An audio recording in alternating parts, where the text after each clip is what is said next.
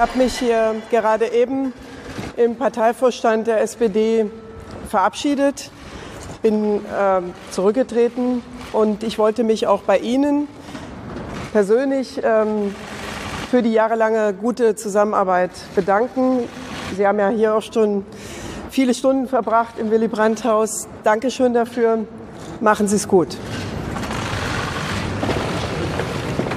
Ja, hallo. Herzlich willkommen zum fünften Sondierungsgespräch. Heute ist Freitag, der 14. Juni.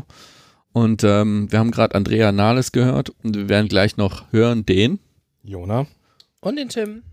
Und ähm, Andrea Nahles ist zurückgetreten und wir haben uns so ein bisschen heute vorgenommen, die politische Großwetterlage nach der Europawahl ähm, zu auseinanderzunehmen. Und ähm, ja, wie ist es denn ausgegangen? Ja, wir haben ein Wahlergebnis, das, sagen wir mal, ähm, an der einen oder anderen Stelle doch ein bisschen überraschend ist. Ne? Also Wahlgewinnerinnen sozusagen sind die Unionsparteien mit zusammen, also CDU, CSU, zusammen mit knapp 28,9 Prozent. Wir haben ähm, auf Platz zwei dann die Grünen, 20,5 Prozent, ihr bestes Ergebnis, das sie jemals bei einer deutschlandweiten Wahl ähm, errungen haben. Wir haben auf Platz drei dann die SPD mit 15,8 Prozent, das ist ein historisches Tief. Ähm, wir haben dann die AfD mit 11 Prozent. Wir haben die Linke mit 5,5 Prozent. Wir haben die FDP mit 5,4 Prozent. Und, und ich glaube, das ist so ein bisschen sicherlich auch äh, die große Überraschung, wir haben die Partei, die Partei mit 2,4 Prozent. Das heißt, dass die Partei ähm, jetzt in Zukunft zwei Abgeordnete, nämlich Semsrott und Sonneborn im mhm. Europaparlament haben wird. Es sind auch noch ein paar kleine Parteien reingekommen aufgrund des Wahlrechts. Ne? Die Freien Wähler sind mit zwei Sitzen drin. Ähm, die Piratenpartei haben wieder einen Sitz. Mm, die Tierschutzpartei ist drin mit einem, die Familienpartei, die ÖDP, Ökologisch-Demokratische Partei ist mit einem Sitz drin. Ja, das sind so die deutschen Parteien, die reingekommen sind. Ähm, wie ist denn wie ist denn eure Stimmung so nach diesem Wahlergebnis? Also, also wenn man mit Gleichgesinnten, sag ich mal, gesprochen hat, dann haben, wurde oft immer gesagt, naja, irgendwie war der Wurm drin während, der, während des Wahlkampfs und keiner hatte so richtig auch so einen Drive, sich aufzuraffen und dafür was zu tun.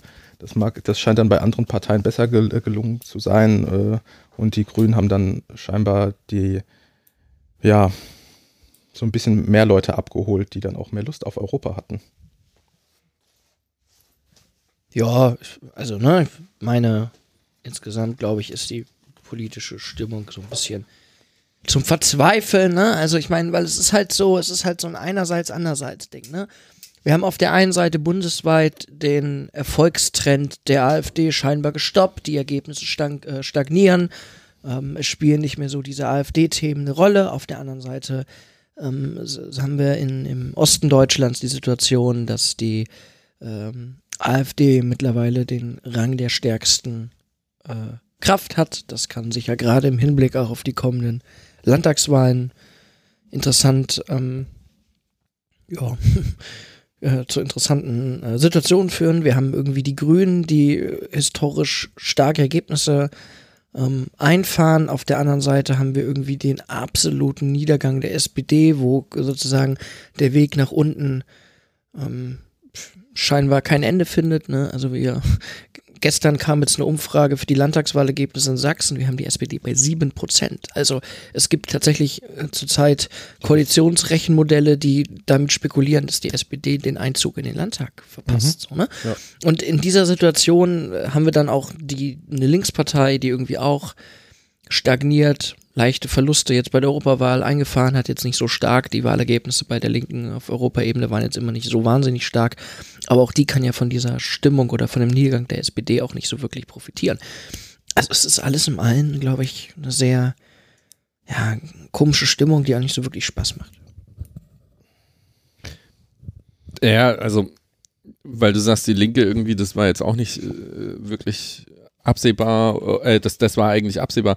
Ich sehe das eigentlich auch so ein bisschen, dass das Ergebnis der Linken jetzt irgendwie keine so große Überraschung war, auch wo sagen wir mal, der Fokus in Deutschland sehr stark auf die, auf die Grünen war und ich meine, die Linke hat halt Riesenprobleme, überhaupt Leute dazu zu motivieren, bei einer Europawahl äh, wählen zu gehen. Und das auch schon immer. Das war jetzt alles nichts Neues. Das Programm war auch geprägt davon, ein riesiger Formelkompromiss zu sein. Insofern.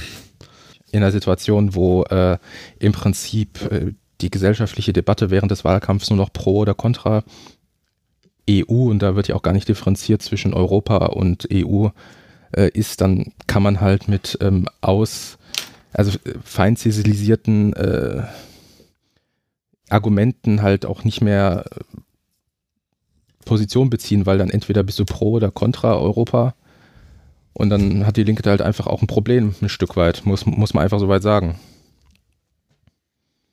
Und das wird man noch in nochmal an anderen Parteitagen ausklamüsern müssen, wie man mit sowas umgeht. Weil ich glaube, da stehe ich weit, weitestgehend allein, äh, aber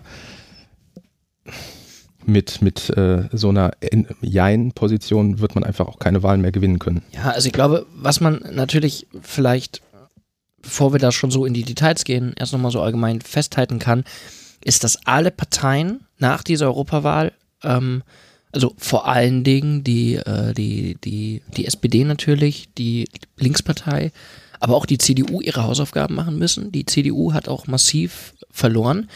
Die FDP im Übrigen auch. Auch der FDP ist das nicht gelungen. Du, äh, die FDP hat dazu gewonnen. Hat die dazu gewonnen, tatsächlich? Naja, gut, aber das war halt auch, ne, so der Zeitraum, wo sie genau, so wo richtig sie im, im Niedergang waren. waren. Ja, genau. Ja, aber man muss sagen, die standen, standen glaube ich, vorher bei drei oder so. Ja. Haben sich annähernd verdoppelt. Ja, in der Europawahl. Ja, genau. genau. Aber. Ja, du musst die Wahlen halt auch als einzelne ähm, singuläre Sachen auch betrachten dürfen. Na, also es macht einen Unterschied, ob du Europa wählst oder ob du den Bundestag wählst. Ja. Ja gut, aber die letzte Europawahl war natürlich zu einer Zeit, als die FDP gerade aus dem Bundestag geflogen äh, ist. Ne? Also ja. das meine ich ja, diese, ja, diese gesellschaftlichen Großtrends äh, Trends muss man da schon irgendwie so mit reinrechnen. Und dann, glaube ich, kann man schon das Analyseergebnis ziehen, dass es auch der FDP nicht gelungen ist, in dieser gesellschaftlichen Stimmung, wo wir die Rechtspopulistinnen mhm. auf der mhm. einen Seite haben und irgendwie die Grünen auf der anderen Seite haben, in irgendeiner Form sich dazu profilieren oder ihre Nische zu finden. Ja, aber das ist ja auch Grund, also wenn man bei der FDP bleibt, ist das natürlich auch de deren Problem, weil die auch immer so ein bisschen schwanken zwischen, äh, man will wirtschaftsliberal sein. Das ist in der Diskussion, wenn man über Ökologie spricht, nicht ganz so. Äh, ja, da zieht man keine Wähler mit. Und gleichzeitig machen sie ja auch auf Landesebene regelmäßig so diesen Drive in Richtung rechts und damit ziehst du dann halt auch keiner aus dem, ich sag mal, bürgerlichen Lager, wenn die gerne gerade grün wählen. Wobei man sagen muss, der FDP ist immerhin gelungen, ähm, Nichtwähler zu mobilisieren. Ne? Also diese, ja, ähm, also es gibt ja irgendwie bei einer Tagesschau da diese, diese Grafik mit der Wählerwanderung, die habe ich hier gerade. Ähm, die ist natürlich mit Vorsicht zu genießen, weil die äh, schon mal die Einschränkung haben. Sie haben den Vergleich zur letzten Bundestagswahl gezogen. Nee, Quatsch, die. Ah, Genau, die Grafik ist nämlich nichts wert. Ähm, nee, die ist überhaupt nichts wert. Genau, da, da ist nämlich die Angabe, ähm, weil sie es mit der letzten Bundestagswahl genau, vergleichen, dass sie an die Nichtwähler verloren haben. Das haben halt viele Parteien, weil die verglichen haben die Bundestagswahl, wo die Mobilisierung viel höher ist und ja. Aber da könnte man tatsächlich, also ganz kurz auch nochmal echt methodisch drüber diskutieren, denn ähm, Jörg Schönborn hat ja am Wahlabend ähm, das damit begründet, dass es ein methodisches Problem ist, weil sich Leute einfach nicht mehr daran erinnern können, was sie vor fünf Jahren bei der Europawahl gewählt haben, dass Leute sich aber erinnern können, was sie irgendwie bei einer Bundestagswahl gewählt haben. Deswegen macht man das. Jetzt können wir natürlich darüber irgendwie diskutieren und sagen, na gut, also inwieweit sind so, so Zahlen verlässlicher Indikator, wenn äh, die mit solchen methodischen Schwächen behaftet sind. Ähm, würde ich aber ehrlich gesagt nicht so wirklich tun, weil natürlich diese Zahlen und damit verlassen wir es dann auch irgendwie so, diesen sozialwissenschaftlichen äh, Theoriequatsch dann, weil so Zahlen natürlich darauf, also aufgrund dessen, dass sich alle darauf berufen, de facto Wirklichkeit konstruieren mhm. und äh, diese Zahlen jetzt gesetzt sind, ähm, ob wir die jetzt methodisch anzweifeln oder nicht. Ja, für die Debatte sind sie interessant, für die Analyse helfen sie einem unter Umständen gar nicht so viel weiter. Das war einfach der Punkt. Mhm. Also, pff, ne, wie gesagt, dass die Linke da schlecht abschneidet, war halt vorher klar, eben weil Ja. die Mobilisierung nicht gut sein würde. Das war klar. Und das mit der Bundestagswahl zu vergleichen, macht nicht so viel Sinn. Ähm, die CDU hat sich ja, das finde ich glaube ich auch noch einen ganz interessanten Aspekt, äh, den wir auf jeden Fall ansprechen müssen, ähm, dann im Nachgang auch nochmal beschäftigt mit äh, YouTubern. Ähm, da gab es ja dieses ellenlange Rezo-Video. Habt ihr euch das zur Gänze angeguckt? Äh, ja, Das ist gut so. Ich habe es tatsächlich gar nicht gesehen. Nee. ähm, es Ist, ist sehenswert. Durchaus. es lohnt sich. Ich habe als erstes davor gesessen und gedacht, äh, wer guckt sich das an? Also ich meine, dass die Leute sechs Stunden lang einen Podcast hören, das kann ich nachvollziehen, aber äh, 55 Minuten lang irgendwie so einen ähm, Jugendlichen, der da irgendwie über Politik redet, aber es war richtig gut gemacht und ähm, der hat, hat sich aber auch sehr intensiv darauf vorbereitet und das ist echt professionell gemacht. Und da nimmt er im Grunde genommen die Klimapolitik von CDU vor allem, aber auch SPD und FDP auseinander. Also kriegen alle so ein bisschen ihr Fett weg. Er hat auch was zu Sozialpolitik gesagt. Das Ich sagen, er hat man- mehrere Themenbereiche Ja, ja. gehabt. Äh, zur Außenpolitik hat er, glaube ich, Ja, doch, er hat was ein bisschen zu, was ähm, gesagt. Äh, äh, zu Inter Interventionen, ne? über zum Beispiel Rammstein, Amerika, ähm, wie quasi Genau. äh, Deutschland, äh, also die deutsche Bundesregierung, das quasi mal duldet, dass Drohnenangriffe quasi über Deutschland äh, mitorganisiert werden. Das hat er durchaus mit angesprochen. Und das, das eigentlich Interessante bei diesem Video ist ja, dass er damit vermeintliche Wählerschichten anspricht, die anders, das ist jedenfalls zurzeit die, die, die Theorie, nicht angesprochen worden wären. Weil er selber als YouTuber eigentlich ganz andere Dinge tut. Also der macht ja ganz viel, ich weiß nicht, Medien, ähm, wenn man es so nennen, möchte, ganz viele äh, Witzvideos, sage ich mal, Sachen über äh, Musik und über Film Mhm. und dergleichen. Ja, und ja. das war während dem Wahlkampf, glaube ich, insgesamt sein erstes politisches Video überhaupt und hat deswegen ja auch, ähm, wie gesagt, ein Klientel angesprochen, das unter Umständen anders gar nicht politisiert worden wäre. Wäre jetzt die steile These. Und dann, dann verfiel irgendwie das Konrad-Adenauer-Haus in Panik. Ja, mit äh, einem Video, das wir bis heute nicht gesehen haben von Philipp Amthor. Also das, das, das war, äh, also wir hatten da ja auch irgendwie drüber geredet und, und gechattet und ähm, äh, Tim, du meintest ja auch erst, das ist, ist das was und so.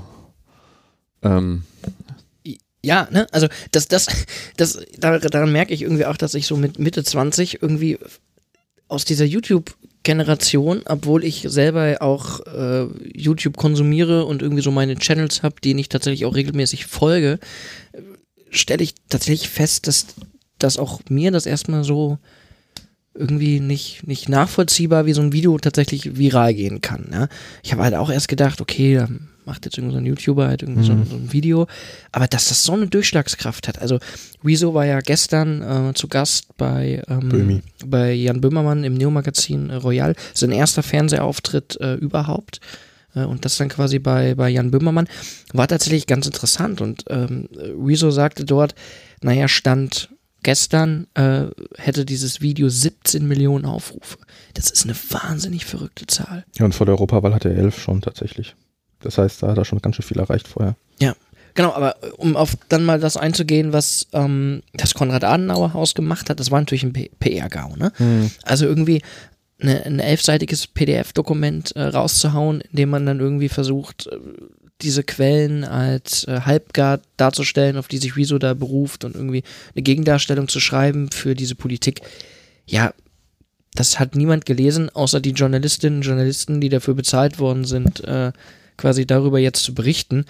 Ähm, es, es ist eine Katastrophe so. Und wenn man dann jemanden hat, wie Philipp Amthor, der das ja schafft, aus Gründen, die ich auch selbst so ähm, vom Kopf her gar nicht so richtig nachvollziehen kann. Ne? Also Philipp Amthor, das ist ein, ist ein Mensch Ende 20, der redet wie manch 80-Jähriger. Ja? Im Kopf unheimlich alt, rechter Flügel der CDU, ähm, hatte jetzt ja neulich auch seinen Skandal da, ne, wo er irgendwie ähm, beim Trällern der Nationalhymne noch irgendwie rassistische Phrasen raushaut, äh, irgendwo auf dem Marktplatz in einer, in einer, in einer äh, Provinz. Also ist eigentlich ja jemand, der politisch meilenweit entfernt ist von dem, wo man sich irgendwie vielleicht auch selber so, so sieht. Aber trotzdem schafft er das ja durch seine Art, die bei aller Arroganz und bei aller, bei aller, äh, bei allem Alter vom Kopf her, schafft er das ja irgendwie trotzdem Videos zu produzieren, die viral gehen. Also dem seine Reden im Bundestag, in denen er die äh, AfD mehr oder weniger angreift, meistens irgendwie tatsächlich auf einem Niveau, was er ist, also wo sie nicht inhaltlich stellt, sondern eher formal stellt. Ähm, trotzdem, so gehen diese Videos viral. Und dann lässt man die Jung oder die Junge Union produziert ein Video mit Philipp Amthor, von dem ich glaube, dass es viral gegangen wäre. Ich glaube, dass Philipp Amthor jemand ist, der auf einer rein kommunikativen Ebene, wir reden nicht über den Inhalt, wir reden nur von der Kommunikationsstrategie, in der Lage gewesen wäre, das aufzugreifen, das irgendwie mit einem lustigen Witz schlagfertig wegzulächeln und dann würden wir, hätten wir oder würden wir jetzt anders darüber diskutieren. Aber anstatt, dass man dieses Experiment, diesen Versuch wagt, sagt man dann halt, nee, das Video bleibt im Giftschrank weil es nämlich äh, den Generalsekretär Paul Ziemiak in irgendeiner Form ähm, ja hinten anstellen würde, weil er als Generalsekretär sich quasi nicht äußert.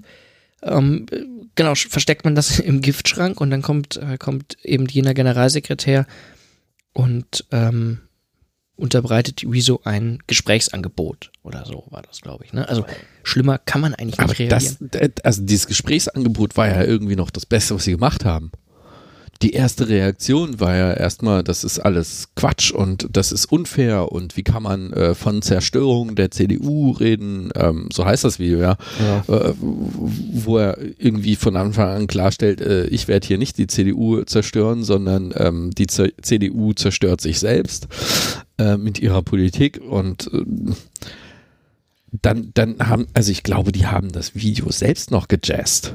Also mhm. durch diese Reaktion, ähm, diese, diese wirklich aufgeregte, äh, mit den Armen wedeln, das ist alles Quatsch, das guckt euch das bloß nicht an, war das natürlich das klare Signal, alle äh, guckt euch das an. Ja, drückt nicht auf den roten Knopf, ne? Genau. Ähm, ich weiß auch nicht, wie groß der, der, ähm, also letztlich äh, der, der, die, also die Auswirkung auf die Europawahl war. Ähm, ich glaube, es hat in mindestens geschadet. Wie weit? Keine Ahnung. Ähm, und dann gab es ja noch ein Video, ähm, wo 50 YouTuber irgendwie dazu aufgerufen haben. 70. Ähm, 70. Mhm. Ähm, auch, auch nochmal dieses Fazit unterstrichen haben von ihm, wählt nicht CDU und SPD, wählt Parteien, die irgendwie sich für den Klimaschutz einsetzen, die Grünen, die Linke und ich weiß nicht, was noch war. Ja, sie haben keine Positivwerbung gemacht. Genau. Ne? Sie haben explizit ja. nur gesagt. Äh, wieso hat das gemacht? Ja, ja, Rezo hat das ja. gemacht, aber in diesem, in diesem offenen Brief, den da 70 mhm. YouTuberinnen und YouTuber formuliert haben, ähm, da war klar, die Kernaussage wählt nicht CDU und SPD, wählt aber Parteien, die sich quasi für Klimapolitik ähm, Und wählt nicht einsetzen. die AfD, denn im Zweifel ist sie nämlich noch ein Rückschritt. Genau. Das ja, hat er nämlich ja, auch noch extra gesagt. Also nicht nur, dass quasi die Unionsparteien, also die GroKo-Parteien, ähm, ja, die Klimakatastrophe äh, verpennen, sondern es gibt auch noch eine, die würde es sogar noch schneller und noch schlimmer hinkriegen. Das hat er ja dezidiert auch noch gesagt. Ähm, rein vom, von der Wortwahl, äh, es wurde immer wieder auf, auf dieser Oberflächlichkeit des Titels auch immer rumgehackt, diese Zerstörung. diese Zerstörung. Und ähm, ich finde, da, das zeigt im Prinzip schon, wenn man sich an so einem Begriff wie Zerstörung die ganze Zeit ähm, festhalten kann, auch wie sehr, ähm, äh, wie wenig man im Prinzip auch äh, auf derselben kommunikativen Ebene ist. Weil YouTuber ver verwenden einfach ein ganz anderes Vokabular auch. Und da ist Zerstörung halt einfach anders gemeint, als würde ich quasi im Alltagssprech darüber, äh, darüber reden. Mhm. Ähm, nur so am Rande das. Ja. Ich finde, das ist nicht nur der Rand. Also, weil die haben die Form ja. dieser Kommunikation ja. nicht verstanden. Und die haben, glaube ich, auch den Inhalt überhaupt nicht verstanden. Nee, die wissen, die wissen nicht, was es bedeutet, ähm, ihre, die Argumente wissenschaftlich aufzuladen oder zumindest transparent zu machen. Weil das, Ja, hat, ja, das, hat genau, er, das das- hat er de facto gemacht und das ist im Prinzip so eine fundierte Art von Argumentation, die ich glaube der konservativen Partei komplett abgeht. Die wissen, die, die, die benutzen das ja de facto auch nicht. Also ich fand es faszinierend, dass sie irgendwie überhaupt gar kein Verständnis dafür haben, ähm, dass das jetzt ein Thema ist, das diese jungen Leute plötzlich so furchtbar wichtig finden. Also die, die haben also weder Form noch Inhalt dieses Videos wirklich verstanden und wirklich äh, gerafft, dass das ganz dramatisch ist. So, Das hatte aber auch im Prinzip schon ähm, ein Foreshadowing. Und das war da, die Debatte über den Upload-Filter. exakt. Das hatte war die Debatte über den Upload-Filter, ähm, wo im Prinzip, ja, ich weiß nicht, welcher EU-Abgeordnete das war, ähm, ja, gesagt hatte, diese, diese Demonstranten da, die werden alle gekauft von amerikanischen Ja. äh, Firmen Mhm. und Die werden alle von Google, weil er lau- lauter Mails von Gmail-Accounts kriegt. So, Also das ist halt- Autsch. Genau, also das ist so ein Unverständnis darüber, wie überhaupt Medien heutzutage funktionieren und ähm, auch so eine Respektlosigkeit gegenüber Demonstrierenden, die unter Umständen das erste Mal auf die Straße gehen für ein Thema, das sie halt auch wirklich in ihrem Alltag ähm, ja, Ja. Be äh, berührt. Aber, aber genau das ging ja bei Rezo dann ja auch weiter, ne? Diese Verschwörungstheorien, dass dahinter eine Marketingkampagne Mhm. äh, steht und dass der Mann ja mit seinen YouTube-Videos ja auch Geld verdient. Ja, natürlich, der lebt davon. Und, und auch da merkt man wieder, ne? Ja. Die verstehen nicht die Zeiten, wo man irgendwie mit einer Webcam in seinem Jugendzimmer Mhm. sitzt und Videos aufnimmt, die sind vorbei. Natürlich stecken heute irgendwie hinter äh, YouTubern ähm, Produktionsfirmen. Produktionsfirmen, Ja. ne, die haben professionelles technisches Know- Know-how, die kriegen Unterstützung. Da geht es natürlich darum, um, um Werb über Werbeeinnahmen Geld zu verdienen. Aber, und das quasi sozusagen ist ja bei diesem Rezo-Video das, das Wichtige, und da empfehle ich auch übrigens sehr, ähm, Rezos Auftritt bei Böhmermann gestern tatsächlich mal anzugucken, weil er darüber sehr transparent auch spricht. Ähm, Hm. er hat ja dieses Video de facto in seiner Freizeit ähm, geschrieben äh, und gedreht. Hm. Er hat die ähm, Werbeschaltungen bei diesem Video explizit ausgestellt. Der hat de facto, äh, hat, glaube ich, nach eigener Aussage an diesem Video drei Wochen geschrieben. Der hat de facto drei Wochen auf Gehalt, auf Einkünfte verzichtet, weil er in dieser Zeit auch keine anderen Videos produziert hat, sondern sich nur privat auf dieses eine Video beschränkt hat, um das quasi, weil es ihm wichtig war, rauszuhauen. So. Ja, zumal wenn man sich überlegt, äh, was das für eine Traffic hatte. Na, was er da hätte verdienen können an diesen äh, 17 Millionen, die dann am Ende das geschaut haben. Wobei er, wobei er da gestern gesagt hat, er hätte gar nicht gedacht, dass das so viele, äh, so viele Aufrufe überhaupt kriegt. Ne? Er hat gemeint, er hätte damit gerechnet, dass dieses Video deutlich schlechter performt als die Videos, die er sonst macht, weil wer in seiner Bubble, das hat er Ja. ganz ehrlich gesagt, wer in seiner Bubble interessiert sich groß für Politik. Ähm, dass es dann aber so knallt, war von seiner Seite quasi aus im Vorfeld nicht einkalkuliert gewesen. Und diesen offenen Brief, ähm, der, der dann quasi ja drei Tage später ähm, Mhm. online ging, gehörte auch nicht zum Skript, der war auch nicht geplant, sondern das war dann tats- tatsächlich eine, eine spontane Entscheidung, wo dann YouTuberinnen und YouTuber aus seinem Umkreis auf ihn zukamen und gesagt haben, hier, wir finden das gut, was du gemacht hast, aus unterschiedlichen Gründen können wir das aber auf unseren Kanälen nicht machen, entweder weil die Produktionsfirmen, die dahinter Mhm. stecken, das nicht zulassen oder aus anderen Gründen. Und dann hat, war sein Vorschlag wohl, okay, dann lass uns doch so einen offenen Brief machen. Wir verfassen ein gemeinsames Statement und jeder von uns sagt dazu einen Satz in die Kamera. Ähm, also und das ist dann tatsächlich innerhalb von drei Tagen auch spontan entstanden. Ne? Also so viel zum Thema, da steckt eine große Kampagne dahinter. Ja, ich Mhm. meine, äh, zum Thema noch, äh, dass Konservative das nicht verstehen, wie das funktioniert. Sie könnten es ja eigentlich wissen, weil öffentlich-rechtlich ja, ja durchaus auch auf YouTube agieren und damit meine ich jetzt nicht ARD, ZDF und Phoenix, sondern eher so Produktionsfirmen wie Funk, die ja de facto auch öffentlich-rechtlich finanziert sind. Mhm. Und äh, wir haben immer noch äh, eine Medienlandschaft, wo in äh, den ähm, Medienräten immer noch konservative Politiker sitzen und das könnte mittlerweile, weil Funk auch nicht eine Erfindung von gestern ist, durchgesickert sein bis in die Parteiführung, wie sowas funktioniert. Also da hat man halt einfach ja, Entwicklung ignoriert aktiv. Es ist noch viel schlimmer. Ähm, letztlich wissen die sehr genau, wie das funktioniert. Die machen nämlich das alles mittlerweile selber. Die ganzen Parteien, also die Fraktionen fangen mittlerweile an, Mit Newsrooms Newsrooms. einzurichten. Äh, die Bundesregierung hat auch YouTube-Kanäle. Ja. Das ist alles schon so nah irgendwie an Staatsfunk. Ähm, ja, es ist, ist zumindest schwierig, was sie Ja. da machen. Ich, also ich gebe dir recht im Sinne von, dass die äh, sozialen Medien in der politischen Kommunikation immer größere Rolle spielen und dass Parteien, Fraktionen sich aufstellen, ihre Teams erweitern, sich professionalisieren. Es gibt aber einen riesengroßen Unterschied zu dem, was die machen in ihren Newsrooms und zu dem, was quasi ein Wieso macht. Oder auch Sophie Passmann für die SPD. Mhm. Ähm, der Unterschied ist relativ der, dass in diesem Newsroom ja quasi eigene Nachrichten, eigene Inhalte produziert werden. Und die haben wir zu tun mit Influencern, die ihre Reichweite über ganz andere Themen ähm, gekriegt haben und dann quasi aus freien Stücken plötzlich anfangen, ähm, sich politisch einzumischen, sich politisch zu positionieren. Das ist, hat schon einen anderen Effekt. Das ist quasi das, was Gramsci den organischen Intellektuellen nennen würde.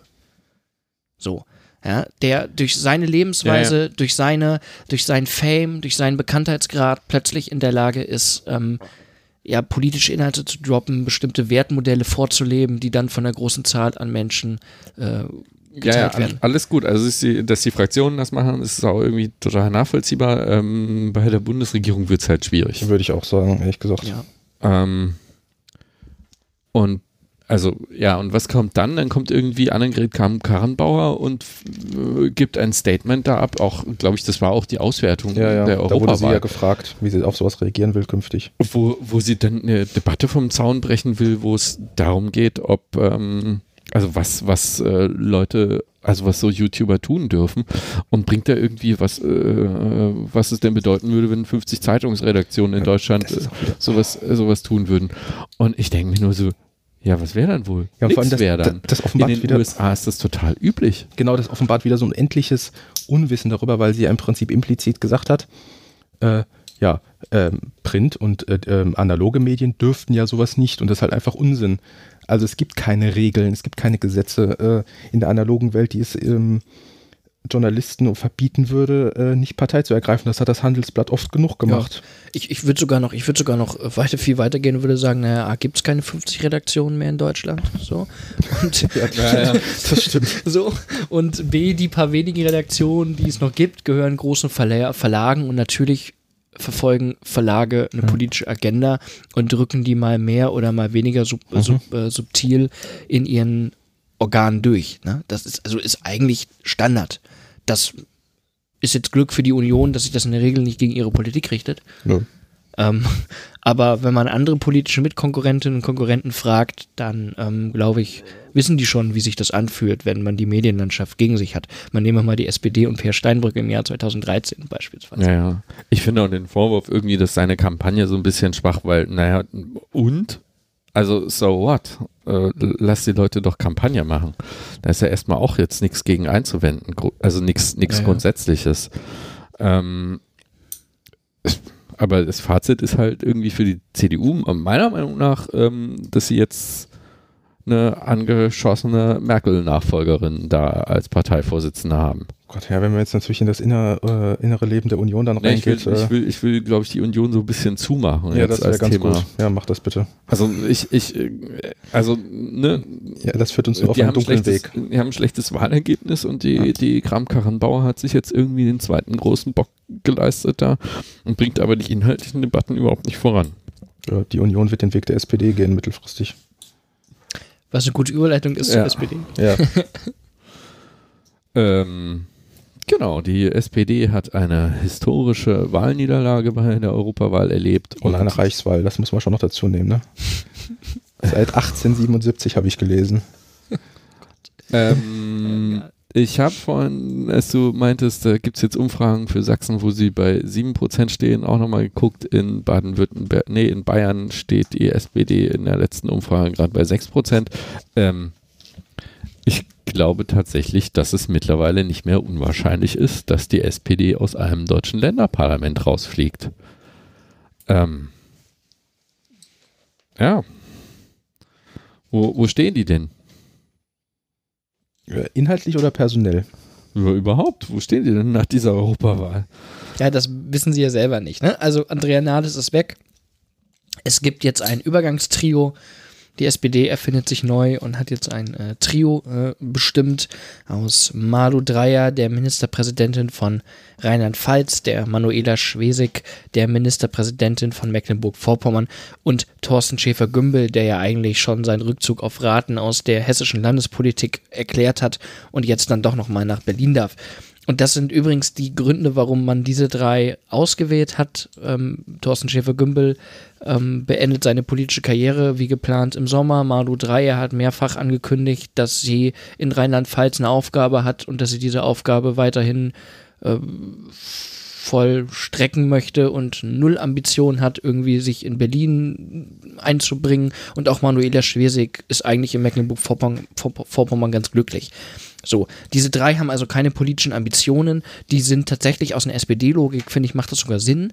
Ähm, die geeigneten Leute, die jetzt diesen Übergang, bis dann die große Erlösung denn mal kommen mag, ähm, zu moderieren. Und wie dieser Prozess aussieht, das wissen wir nicht. Am 24. Juni, das ist nächste Woche, ähm, will der übernächste Woche, in zwei Wochen, ja, möchte der SPD-Vorstand zusammenkommen und möchte über die weiteren Schritte beraten. Es sind jetzt wohl mittlerweile schon 22.000 Zuschriften von Mitgliedern der Basis eingegangen, die Ideen haben, wie es denn weitergehen kann. Ähm, bekannt ist nur, dass planmäßig im Dezember ein Bundesparteitag stattfindet. Auf diesem Bundesparteitag sollte sowieso äh, quasi die große Koalition nach der Halbzeit evaluiert werden, Ergebnis offen evaluiert werden. Man sollte, wollte also sagen, bleiben wir drin, gehen wir raus. Und äh, genau, die Frage ist wahrscheinlich jetzt so ein bisschen, wird dieser Parteitag vorgezogen, wird der Parteitag nicht vorgezogen? Wenn nicht, was passiert dann im Dezember? Ähm, erstmal Fake News. Ich habe äh, gerade nochmal nachgeguckt. Äh, ihre, ihr, ihre Wahlschlappe geht zurück bis 1887, nicht 77. Ähm, zehn Jahre haben sie gewonnen. Ähm, und eigentlich ist doch jetzt nochmal interessant bei der Evaluierung, wie es passieren wird. Also da ist das, da ist im Prinzip der Prozess noch nicht so ganz klar. Also wird man im Prinzip die gesamte Mitgliedschaft befragen, also knapp 400.000, wenn ich mich nicht äh, täusche, haben sie. Oder wird man ähm, es ähnlich machen wie die CDU und Regionalkonferenzen machen und im Anschluss den Parteitag fragen? Und das macht insofern Unterschied, weil mhm. die Basis ja in der Vergangenheit schon, naja, mindestens einem äh, äh, GroKo, äh, einer GroKo-Abfrage, ob man dafür oder dagegen ist, schon zugestimmt hat. Zwei. Und ähm, der, der, ich sag mal, der Mittelbau, die, äh, die mittlere Funktionärsebene der Sozialdemokratie ja im Prinzip gerade sieht, wie ihre Posten wegbrechen nach jeder Wahl und dementsprechend auch Panik haben, beziehungsweise ähm, genug Motivation, um ja, nicht mehr damit einverstanden zu sein mit einem GroKo-Kurs. Das ist doch das Verrückte, oder? Also, also, also nochmal noch mal, noch mal eins. Also, äh, dass sie da irgendwie drei Leute, die erstmal nichts werden wollen, reingesetzt haben, ist nachvollziehbar. Ja, das sehe ich aber auch nur so halb, ehrlich gesagt. Ja, sehe ich auch nur so halb, weil Manuela Schwesig genau, die sehe ich glaube ich, schon genau, noch mal was werden. ähm, ob die jetzt Parteivorsitzende wird, weiß ich nicht. Die hat noch keine Wahl gewonnen, das ist halt gerade der Hemmschuh. Gut, wer hat das in der SPD noch? Genau. Ähm, aber also es spricht auch so ein bisschen dafür, dass die Personaldecke mittlerweile dünn ist, weil eigentlich äh, hätte man schon damit rechnen können, dass sie sofort jemanden präsentieren können, der es werden soll. Also oder sie sind auch verunsichert, wer es werden könnte. Ähm, also ich, äh, das sehe ich, ich, ich, bin mir auch ehrlich gesagt nicht so ganz sicher, was, was Schäfer-Gümbel da macht. Also dass, dass sie ausgerechnet jetzt jemanden, der zwar irgendwie in der zweiten Reihe, aber irgendwie auch nicht ähm, ist, da reinnehmen, ja, der wird offensichtlich erstmal keinem gefährlich, aber ich glaube, hätte der da oder würde der da einen guten Job machen, jetzt über mehrere Monate, da hätte sich schon noch mal was tun können, glaube ich. Ja, das einen guten Job hat er ja heute direkt mal ja, in den Sand gesetzt. Genau, das war mein Gedanke. Heute hat er nämlich äh, äh nochmal so. wiederholt, was, mhm. er, was er schon im Februar im Hessischen Landtag gesagt hat. Er hat irgendwie gesagt, dass die Grünen ja einen Populismus betreiben würde. Ähm. Und, und das stimmt also so gar nicht. Also ich habe das Interview gelesen. Der Populismusbegriff steht in diesem Interview nicht. Der mhm. wurde ihm quasi in den Medien, die über das Interview äh, berichten, unterstellt. Die haben das als eine populistische ähm, Strategie, die er den Grünen vorwirft, quasi interpretiert. Mhm. Den Begriff des Populismus hat er aber tatsächlich gar nicht äh, verwendet äh, an der Stelle. Was aber interessant ist, ist, ist ja wohl, dass dieses Interview, was meiner Meinung nach missinterpretiert wurde, aber auch egal, dieses Interview ja heute so medial Wellen geschlagen hat, dass er sich ja mittlerweile in einer sehr ausführlichen Stellungnahme davon, also dafür entschuldigt hat und distanziert hat und so. Also der Mann ist, das ist eigentlich unglaublich, ne? Der Mann ist jetzt seit drei Wochen kommissarischer SPD-Vorsitzender und ist direkt an, ist direkt angeschossen und also ne, es, ist, es ist der Wahnsinn. Es ist echt der Wahnsinn. Aber wenn man auf das Trio jetzt zurückkommt, hat man ja auch festgestellt, ähm, dass ja jeder, der gefragt wurde, äh, also wirklich jeder gefragt wurde und äh, jeder hat sofort dementiert, dass er oder sie äh, Vorsitzende werden will. Und also wenn der Laden schon so kaputt ist, dass im Prinzip sich aus der ersten Führungsreihe niemand findet, der freiwillig eine Partei führen möchte, die lange Zeit mal Kanzler gestellt hat. Also, dann sieht es schon nicht gut aus, ne? Naja, die sehen halt auch, dass es im Moment nichts zu gewinnen gibt. Ja, und dann hören wir so einen äh, Bundesfinanzminister, der meint, er hätte mehr zu tun im Alltag als eine Bundeskanzlerin und könnte deswegen keine Partei führen. Das ist schon spannend. Ja. Ähm, aber dass es gerade nichts zu gewinnen gibt, ist, glaube ich, auch der stärkste Grund dafür, dass es keiner, also dass es in der Evaluation äh, dieser GroKo ähm, nicht so ausgehen wird, dass sie da aussteigen. Weil mit der Perspektive, dass sie mhm. die Hälfte ihrer Sitze verlieren, wird eine SPD-Fraktion nicht Neuwahlen beschließen. Dann werden die lieber sagen, das vertagen wir nochmal zwei Jahre. Schlechter wird es nicht mehr. Ja gut, das kommt aber auch wirklich auf das Verfahren an, würde ich mal mhm. behaupten. Also wenn die wirklich die, äh, einen Parteitag darüber befinden muss und es sitzt eh, also ich weiß jetzt nicht, wie der Proport ist, aber ich weiß nicht, wie viele Bundestagsabgeordnete jetzt quasi Mitglieder des Parteitags sind, aber dann sind die das immer noch die Minderheit der, der Delegierten die, der Mitgliederentscheid hat ja über den Koalitionsvertrag ähm, zu dieser großen Koalition ähm, abgestimmt. Ich glaube, das waren ungefähr zwei Drittel, die da für die große Koalition gestimmt haben, der einfachen Mitglieder. Auf dem Parteitag, der ja laut Satzung das höchste Beschlussorgan ist, der da nochmal formal noch trotzdem nochmal diesen Koalitionsvertrag ja. bestimmen mussten, ging gingen die Stimmen für den Koalitionsvertrag, die lagen irgendwie bei 53 Prozent, 54 Prozent. Also eklatant weniger als äh, in der Basis.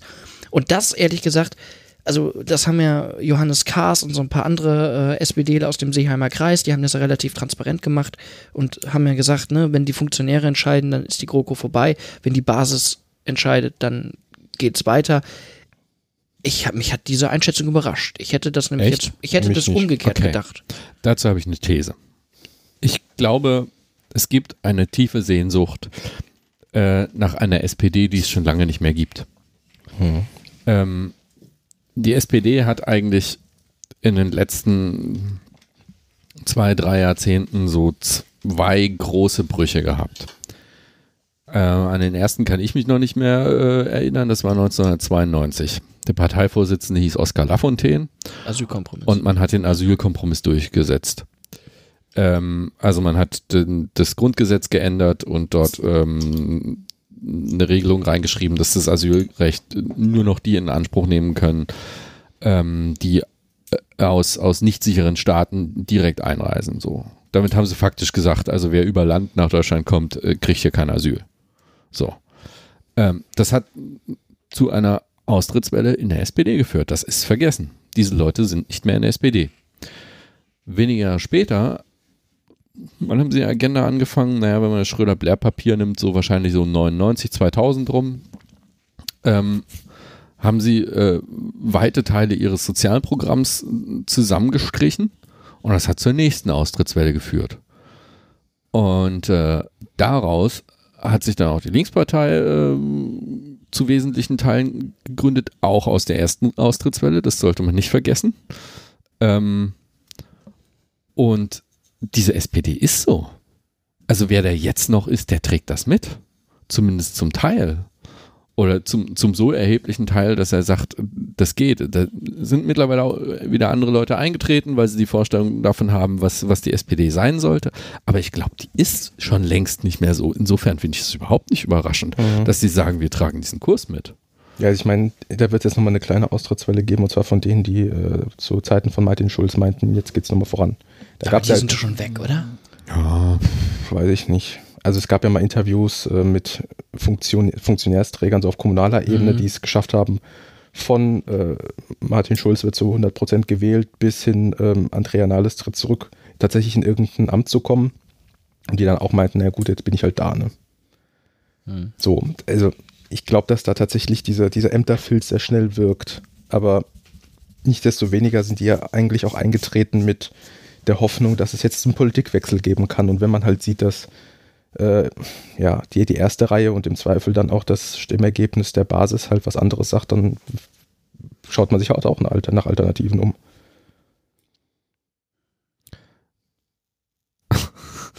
war das jetzt so frustrierend und plausibel, was ich hier gesagt habe? Nö, Äh, doch, kein Stück. also ich, also doch, ich finde das frustrierend und plausibel so. und glaube, dass du recht hast, was Ja, du ja, gesagt hast. genau. Also ich glaube, du hast in deiner Analyse, in deiner These recht. Ich finde die nicht so kontrovers. Nö, ist richtig. Wenn du jetzt eine kontroverse Meinung in die Runde bringen musstest, Stefan, dann kannst du nochmal überlegen und vielleicht fällt dir dann noch was anderes ein. Aber Naja, aber also die Debatten werden ja auch jetzt anders geführt. Auch in der Linkspartei werden die jetzt anders geführt. Also da wird ja dann ne, das eigene Ergebnis irgendwie gerade so reflektiert und oh, ich hoffe nicht, wir brennen ab, aber ähm, Nee, die SPD hat die fahren zur SPD. Ja. Ähm, ähm, und, und äh, da sei jetzt alle, ja, wir, wir müssen aufhören, irgendwie diese, diese, dieses Klimathema zu reiten und wir müssen stärker auf Soziale setzen, wir müssen das Friedensthema wieder betonen und so. Also wo, wo irgendwie auch so ein bisschen dieses Verständnis dafür fehlt, was, was hier eigentlich gerade passiert. Also ich glaube, da, genau, also wenn man sich mit Konservativen unterhält und das schmale Glück dazu habe ich ja, dann merkt man richtig, dass die, also natürlich sind die Konservativen dann meistens auch schon mit äh, Altersblond bedeckt und äh, Altersblond, das ist auch ein schöner. ja, so nennt man das, wenn man nicht dis äh, altersdiskriminierend sein möchte.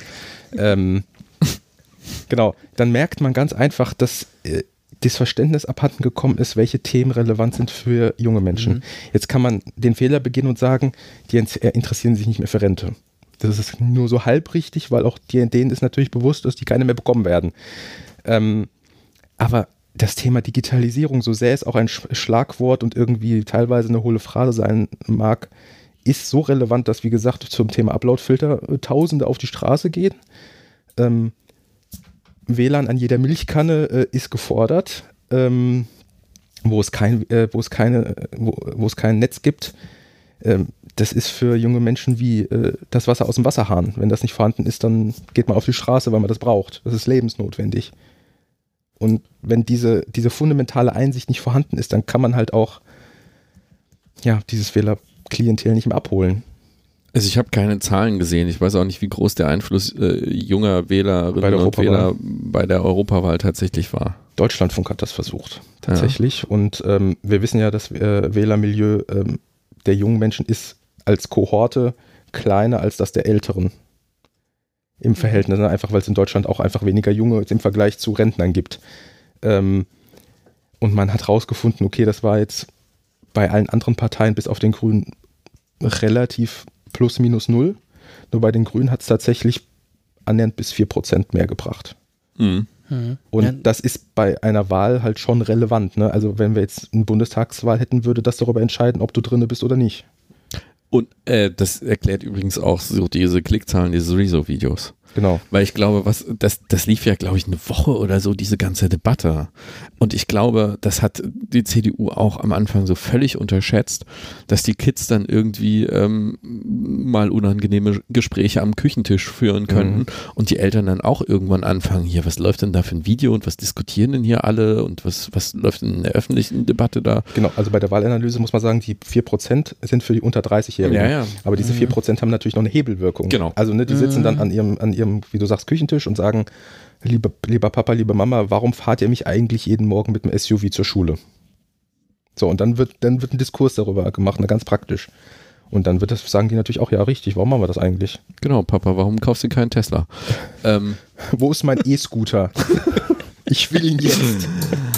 ähm, Wollen wir nochmal zur SPD kommen? Ja, okay. Weil ich wollte nämlich eigentlich nochmal die spannende Frage stellen, was glauben wir eigentlich, wo geht's mit der SPD hin? Ähm, also jetzt programmatisch, nicht was die Prozente angeht, sondern, sondern, äh, sondern, sondern programmatisch. Ne? Also man könnte jetzt ja als SPD sagen, okay, gucken wir uns mal an, wie sind andere sozialdemokratische Parteien so erfolgreich? Dann fällt uns vielleicht Corbyn ein und könnte man oder ne, könnte man oder Bernie Sanders oder so und könnte man sagen. Timmermans okay, in Holland. Genau, ne? Also könnte man ja irgendwie deren Stil machen, aber nö. Was macht denn ein Teil dieser SPD? Die gucken irgendwie nach Dänemark, wo jetzt ja auch Sozialdemokraten erfolgreich waren. Ähm, also sie wurden stärkste Kraft im Parlament, haben de facto aber Stimmen verloren. Das wird bei uns mhm. auch immer anders dargestellt. Also auch die dänische Sozialdemokratie hat Prozente eingebüßt, ich weiß nicht wie viel, wird aber bei uns immer als der große Wahl. Wenig, also unter einem Prozent haben die verloren. Ja. das Ergebnis faktisch gehalten. Ja, ja, genau, so, ne? Aber wird quasi bei uns als quasi das neue Erfolgsmodell, wie eine Sozialdemokratie in Europa sich aufstellen muss, dargestellt. Und die dänische Sozialdemokratie fährt ja schon in der Migrationsfrage einen ziemlich rechten Kurs. Ähm, es gibt Stimmen in der SPD, Thomas Oppermann, Sigmar Gabriel, die genau sozusagen diesen Kurs fordern. Ich habe letztes Wochenende ähm, in privater Runde mit einem hessischen SPD-Landtagsabgeordneten äh, zusammengesessen und der hat mir genau dasselbe gesagt. Der hat mir gesagt, er teilt vielleicht diese migrationspolitischen Forderungen inhaltlich nicht, mhm. aber er sieht, man kann damit Wahlen gewinnen. Er findet das total richtig, wenn die SPD jetzt diesen Kurs fährt. Das sorgt dann dafür, dass man von der AfD ein paar Wählerinnen und Wähler zurückholt vielleicht an uns auch welche verliert. Aber seine Hoffnung ist, wenn es dann irgendwann mal zu sowas wie einer Rot-Rot-Grün äh, Koalition kommt, dann ist die Linke so stark, dass sie die SPD so unter Druck setzt, dass sie die rechte Migrationspolitik nicht machen muss. Aber erstmal fordern wir die. Also, also das sozusagen war, war Also sagen wir mal so, erstmal okay zu sagen, ich vertrete jetzt hier Politik, die ich nicht für richtig halte, halte ich für eh schwierig durchzuhalten. Das kann man kurzfristig mal machen, aber das ist das Modell, was 92 äh, Oskar Lafontaine versucht hat. Das hat er aber in der Situation gemacht, wo das Thema wirklich brannte. Ne, da waren irgendwie Zehntausende Flüchtlinge aus dem ehemaligen Jugoslawien, die die äh, Schlange standen an den, an den Ausländerämtern. Ähm, und äh, mein Eindruck war jetzt eigentlich, dass das Thema sich langsam erledigt. Ich halte es für fatal, dass die ein Thema wieder anfangen, bei dem sie nichts zu gewinnen haben. Mhm. Wie, wieso machen die das? Ja, ja genau. Also, ne, ich würde das auch sagen, die, ähm, es gibt ja immer diese Umfragen, Deutschland-Trend, was sind irgendwie die drängendsten Probleme der Deutschen?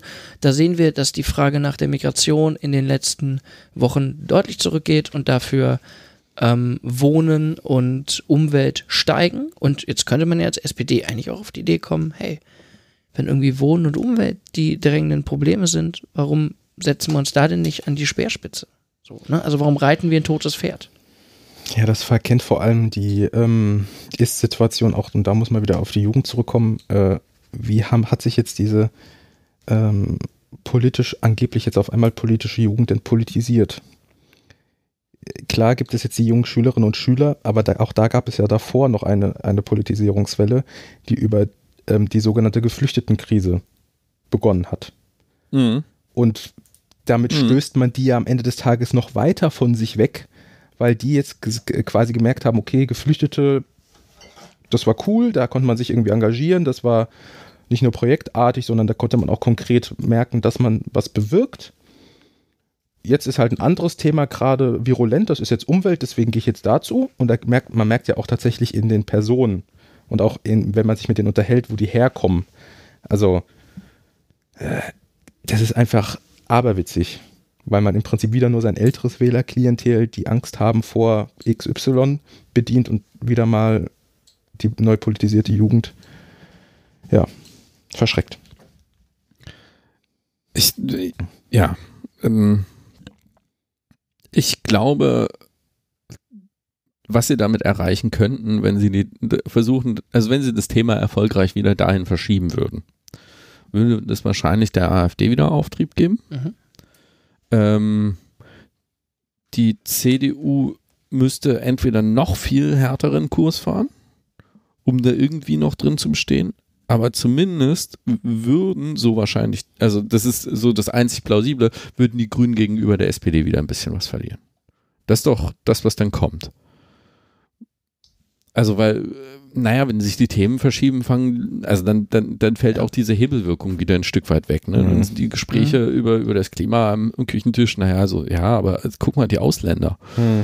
Und Ja. mit der SPD wird es doch dann Rot-Rot-Grün geben und dann retten die das Klima auch. Also vielleicht ist das irgendwie so die Hoffnung oder vielleicht haben die auch gar keine Strategie. Ich glaube halt auch, ehrlich gesagt.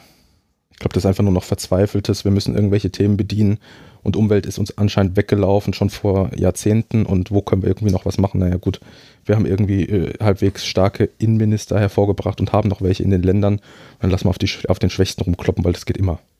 Also, sorry, aber Aber wenn die das machen, dann bereiten die Schwarz-Grün vor. Weil, oder grün-schwarz. ja, gut, auch das vielleicht, ja. ähm, weil die Grünen, glaube ich, schon sehen, dass sie mit der SPD dann irgendwie nichts mehr zu gewinnen haben.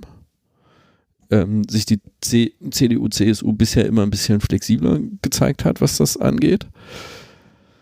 Ähm, und warum sollten die Grünen sich dann noch die Linkspartei antun? Also, pff, dann können die doch staatspolitische Verantwortung und wir machen das jetzt, wir wollen das zwar nicht, ist keine Liebesheirat, das haben wir in, in Hessen jetzt zum zweiten Mal gesehen.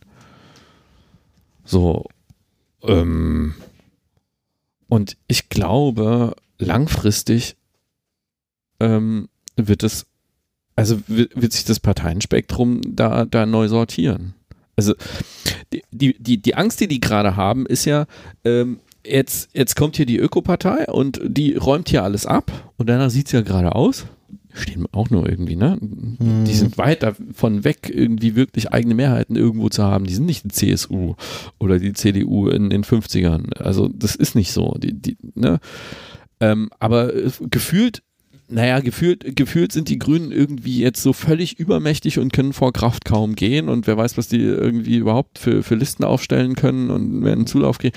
Also irgendwie haben alle die Angst, jetzt in der SPD, dann, dann, dann, also sie sehen ihre Fälle davon schwimmen. Hm. Aber das ist doch Quatsch. Weil selbst wenn das Klimathema total wichtig wird, wird die Frage, wie man damit umgeht, weiter eine hochpolitische sein. Ja, und da wird dann auch immer wieder medial oft kolportiert, was würde denn passieren, wenn äh, die Grünen tatsächlich äh, jetzt regieren würden mit ihren 20 plus x Prozent, die sie gerade in Umfragen haben. Dann wäre es doch eigentlich mal spannend zu sehen, also zu sehen, sich Programme anzugucken, beziehungsweise äh, tatsächliches Regierungshandeln von den Grünen. Genau, was weit auseinanderklafft. Was ne? weit auseinanderklafft und das würde, also wäre ich jetzt Schüler, ha, ist auch schon wieder ein paar Jahre her, ähm, und ich würde mir re tatsächliches Regierungshandeln der Grünen angucken und das, zu, und das vergleichen mit dem Annalena Baerbock, Robert Habeck Phänomen gerade. Da würde ich doch merken, da passt irgendwie was nicht zusammen. Genau, das ist nämlich das, was die auch noch nicht, nicht so richtig rüberbringen, dass die Grünen jetzt eigentlich liefern müssen. Ja, auf jeden Fall. Also jetzt, jetzt werden sich nämlich die Leute nochmal anders angucken. Was macht denn der Kretschmann da eigentlich in Baden-Württemberg? Also, das ist das Land der Autoindustrie. Aber das ist natürlich für die Grünen eine, eine starke Zwickmühle, weil sie gerade ja sowohl aus der bürgerlichen Mitte als auch von links massiv Wählerinnen äh, ziehen. Mhm. Und irgendeine Seite werden sie enttäuschen müssen, wenn sie Ja. dann in Verantwortung kommen. Das geht ja gar nicht anders. Also entweder bereiten sie den, die sozial-ökologische Wende vor, dann sind die gemäßigten Wählerinnen und Wähler der Mitte weg. Oder sie sagen halt, okay, wir machen irgendwie so ein bisschen grün angehauchten Kapitalismus. Ähm, dann sind die linken Wählerinnen und Wähler halt wieder weg. Also ich glaube ehrlich gesagt, dass die Grünen vielleicht gerade, glaube ich, auch nicht so ein sonderliches Interesse daran haben, den Flagge zu bekennen. Ne? Weil eigentlich jetzt nochmal so eine Neuwahl, dann nochmal Oppositionspartei, nochmal richtig, richtig stark mit einem krass aufgeblähten Abgeordneten ähm, Arm. Das wäre doch eigentlich für die Grünen zurzeit das Optimalste. Ja, ich meine, wir hatten ja solche Effekte in der Vergangenheit auch schon mal. Ich will jetzt Fukushima nicht mit der jetzigen vergleichen, weil das eine ein singulärer Effekt ist und das andere quasi ja, sich lange, relativ lange aufgebaut hat. Mhm. Ähm, äh, nichtsdestoweniger sind Umfragen Umfragen und ob sie das tatsächlich dann in Stimmen am Tag X umwandeln können, ist wieder eine andere Baustelle. Ja, ja. Aber trotzdem wäre es spannend zu sehen, Koalitionsverhandlungen mit einer mit einem mit, mit Grünen 20 Prozent und CDU 25 oder wo sie jetzt am Ende dann auch Ja. landen würden. Und Ich- wir haben ja in den Jamaika-Verhandlungen gesehen, wie viel man halt auch einfach abgeräumt hat in den, in den Koalitionsverhandlungen. Also ich glaube, so äh, Agrarwende, das war kein Thema mehr. Also das, da haben sie schon Konzess Konzessionen gemacht an eigentlich klaren äh, grünen Idealen. Die Grünen haben die Obergrenze akzeptiert in den Jamaika-Verhandlungen. Ja, das war eine Ich meine, die können von Glück reden, dass sie die gerade nicht durchsetzen müssen, weil sie dann, also weil Christian Lindner sie sozusagen nochmal vor dem Untergang gerettet hat. Ich frage mich ja, ob Habeck äh, den Lindner jemals dafür gedankt hat. Aber die Grünen haben wirklich, wirklich Zugeständnisse gemacht, die man der grünen Basis eigentlich auch nicht verkaufen kann. ja, keine Sorge, der Habeck dankt immer dem Kubicki, wenn er mit ihm zusammen segelt. Ja, jetzt machst du den gleichen Fehler, den viele bei der SPD machen, bei den Grünen auch. Ähm, das könnte man der grünen Basis nicht verkaufen. Ich bin mir nicht so sicher. Die Grünen sind als Partei ja gar nicht so groß. 60.000, ja. Ähm, ne? Also was diese grüne Basis bisher schon alles mitgemacht hat und noch mitmachen wird, das muss man mal sehen. Also in Schleswig-Holstein sind sie ja auch in Jamaika. Mhm. Also und was da irgendwie die Energiepolitik angeht, ich glaube, die bauen mittlerweile mehr Windräder ab, als sie aufbauen. Ausgerechnet in Schleswig-Holstein. Ähm, so in Baden-Württemberg, das geht auch wunderbar mit der CDU. In Hessen, das geht auch wunderbar mit der CDU. Und das, äh, darum murrt es irgendwie nicht sonderlich an der Basis. Ja. Der, der spannende Ausnahmefall, über den gerade so richtig keiner redet, vielleicht, wenn es dann durch ist, ist Bremen. Hm. Gleichzeitig hat ja irgendwie eine Wahl in Bremen ein ähnliches Ergebnis gebracht, allerdings mit einer rot-rot-grünen Mehrheit. Ja, also wenn wir jetzt von Bremen anfangen, das ist natürlich auch eine Sondersituation da. Also nicht nur, dass es ein Stadtstaat ist und deswegen man eh, ich sag mal, leichter wegen dem Milieu linke Mehrheiten bilden kann, aber der, Stadtstaat ist halt kaputt gespart, ne? Also beziehungsweise total verschuldet. Und was man da jetzt noch an tatsächlich linker Politik oder linksgrüner Politik noch tatsächlich machen kann, Gut, aber also Und- ähnliches trifft auf Berlin auch zu. Ja, halt, ich glaube, es gibt aber einen großen und entscheidenden Unterschied Mhm. bei Berlin und bei Bremen jetzt hin zu diesen Flächenländern, über die wir gerade reden. Ähm, also auch in Bremen gab es vor dieser Wahl eine rot-grüne Regierung. Mhm. Die Grünen sind quasi haben aus der Regierung heraus Wahlkampf gemacht. Und dann sage ich doch nicht, wenn ich doch eigentlich im Wahlkampf dafür geworben habe, Rot-Grün fortzusetzen, wäre das doch ein bisschen schizophren zu sagen, und nach Wir der Wahl, okay, wir machen jetzt mit der CDU so, sondern dann sage ich doch lieber, ach komm, wir nehmen uns jetzt einen dritten Partner mit ins Boot, machen aber das, was wir die letzten fünf Jahre gemacht Ja. haben, de facto ja eigentlich weiter. und das befürchte ich da auch an der Stelle. Einfach eine Verlängerung, Verlängerung des Ist-Zustandes. Und da wird sich unsere Partei keinen Gefallen mitmachen. Ja, ja, das muss man, glaube ich, abwarten. Also, also die Linke in Berlin zum Beispiel, also wenn man sich das mal anguckt, wo, wo regiert denn die Linke mit? Äh, Mhm. Gibt es ja so drei äh, Länder, äh, alles im Osten. Ähm, Berlin sicherlich mit einer Ausnahme, ähm, aber das sieht auch sehr unterschiedlich aus. Ja, natürlich.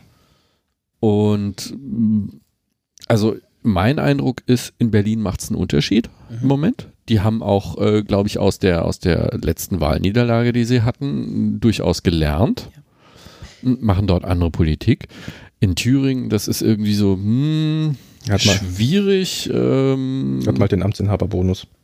ja, da hängt es auch an der Person. Sie müssen viele Sachen durchsetzen, wo man einfach mal sagen muss, okay, so Gebietsreformen, das stand in Thüringen an, ist total unbeliebt.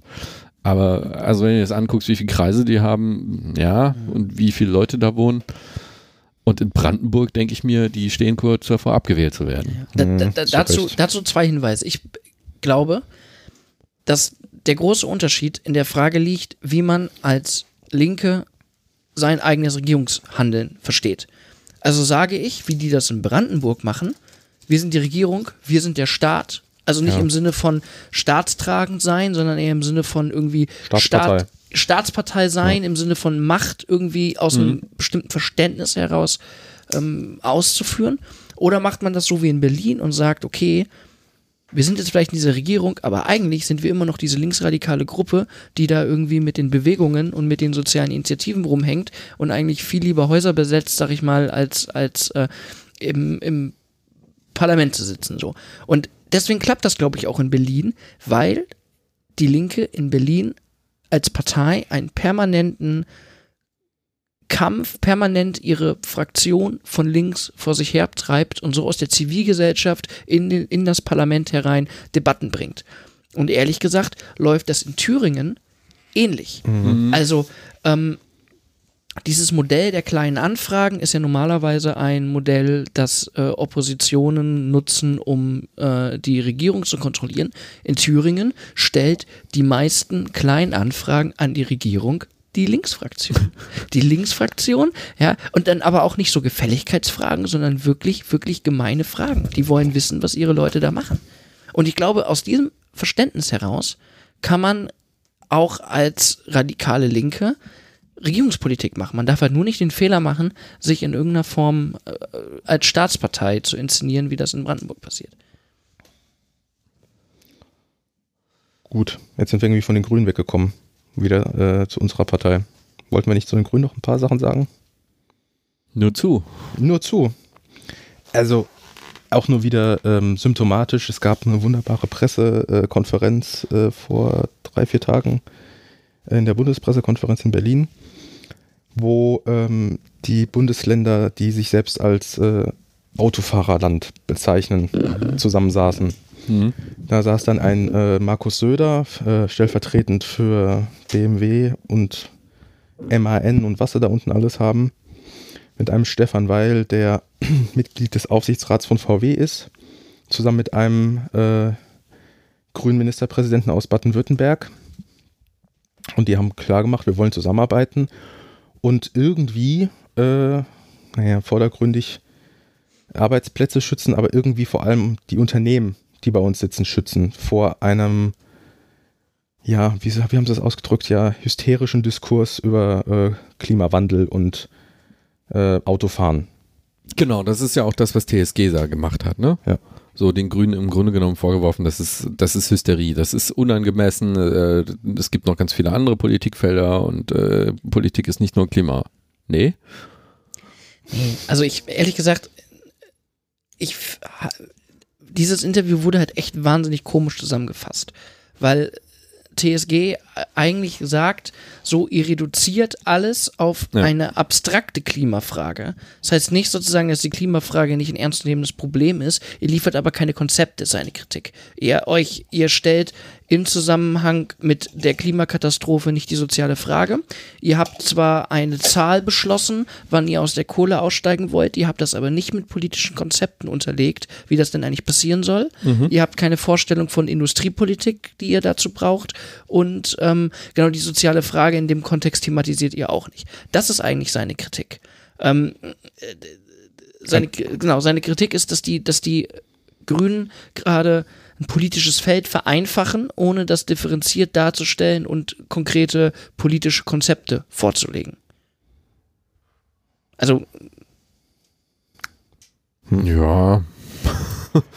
Gut, also so macht man ja politisches Marketing. Ich wollte auch gerade sagen, also ich würde jetzt an der Stelle sagen, es ist halt eine Oppositionspartei, ne? Die muss halt auch irgendwie ihr Spiel spielen und das gehört dann unter Umständen auch dazu.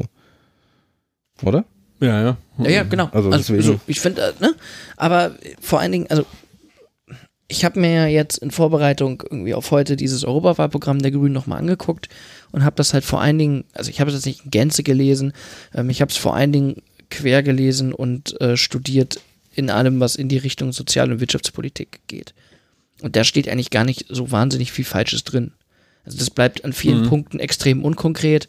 Ähm, sie denken aber schon in die richtige Richtung. Also was sehr ausführlich, gut und äh, wirklich, also wo ich auch zu, zu 99 Prozent zustimmen würde, ist tatsächlich dieser ganze Teil der Finanzmarktregulierung und ähm, EU-Aus, äh, EU-Haushalt, ähm, europäische Stabilitätsmechanismen etc. Da merkt man halt, dass die mit Sven Giegold einfach auch einen Mhm. guten äh, Finanzmarktpolitiker der sitzen haben. Der hat, der und sein Team werden das maßgeblich geschrieben haben. Mhm. Das ist gut, ohne Frage.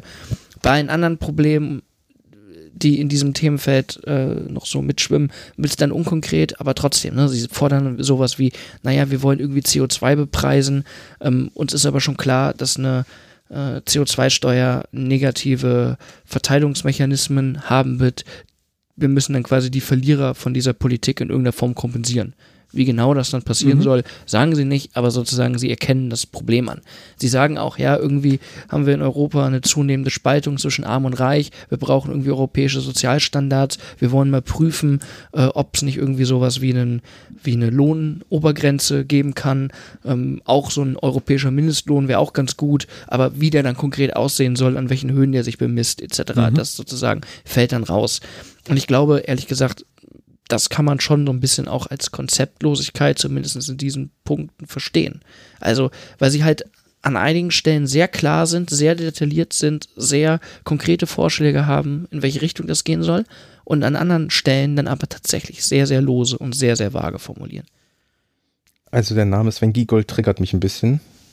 Und zwar ähm, gibt es ja einen Elefanten, der im Raum steht, der nennt sich Fridays for Future, wo, wo man ja im Prinzip medial sagt, davon haben die Grünen unmittelbar profitiert von dieser äh, Bewegung. Weil halt, das wäre jetzt meine Einschätzung, die Grünen halt diesen Marketing-Gag haben, die Grünen zu heißen. Ähm, und Sven Giegold hat ja am Wahlabend äh, im Prinzip den Sunday for Future ausgerufen. Dass das jetzt, dieses Wahlergebnis ist ein Sunday for Future, weil es jetzt mehr um Klimapolitik geht. Und das triggert mi- mich besonders, weil die äh, Schülerinnen und Schüler, die ja auch durchaus mittlerweile ein sprechfähiges Organ haben, festgestellt haben, dass sie da vereinnahmt werden. Sie werden da massiv vereinbart, ver vereinnahmt von den Grünen, was sie ja gar nicht wollen. Sie wollen schon überparteilich bleiben. Und finden auch in der, äh, also in ihrer Kritik, die gar nicht so sehr rezipiert wird, dass die Grünen auch gar nicht weit genug gehen. Also die Grünen in ihrem Inhalt sind den streikenden Schülerinnen und Schülern zu weich. Die würden gerne sehen, dass in die auch in ihrem Regierungshandeln, das wird leider, wie gesagt, medial kaum, kaum rezipiert, äh, genauso schlimm sind wie eine CDU. Mehr oder weniger. Mhm.